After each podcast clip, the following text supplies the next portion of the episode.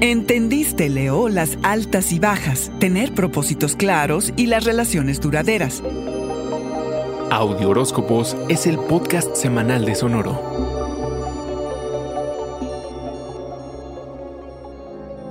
Tienes un reto de por vida que es encontrar el punto medio entre reclamar lo que es tuyo o crees que lo es y compartir y darle a los demás. No porque no puedas, al contrario, tu corazón es inmenso, pero quieres todo para ti. Durante el 2021 tuviste que observar tu necesidad de atraer toda la atención hacia ti, razón por la que te quedas donde te hacen sentir especial y que no es necesariamente lo más sano porque ni es real ni dura. Tuviste que mirar muy de cerca tus relaciones, modificar viejos patrones, explorar e implementar nuevas dinámicas, negociar las altas y bajas, como en el mercado de valores, León. Tuviste que ser paciente y esperar la llegada de lo que más quisiste. Dejar entrar a las personas a tu vida te asusta, pues has sufrido grandes decepciones, pero entendiste que construir murallas alrededor de tu corazón no era la opción. Las relaciones evolucionan y crecen a toda velocidad. Ser más frío en lugar de actuar impulsivamente te funcionó mejor para construir vínculos más fuertes y duraderos. Profesionalmente hubo oportunidad de liderar proyectos y equipos, de lidiar con luchas de poder, de avanzar y prepararte para apropiarte de lo que te corresponde Tuviste que ser realista para saber a qué tanto te podías comprometer, reconocer tus límites, León, y enfocarte a dar un paso a la vez en lugar de tratar de hacer todo al mismo tiempo. Los sueños, León, se hacen realidad cuando te enfocas y tienes tus propósitos bien claros. Hacerle espacio al tipo de relaciones que van con quien realmente eres fue transformador. Termina el 2021 y Júpiter, el gran benéfico, promete un 2022 de abundancia, prosperidad y relaciones que se vuelven permanentes.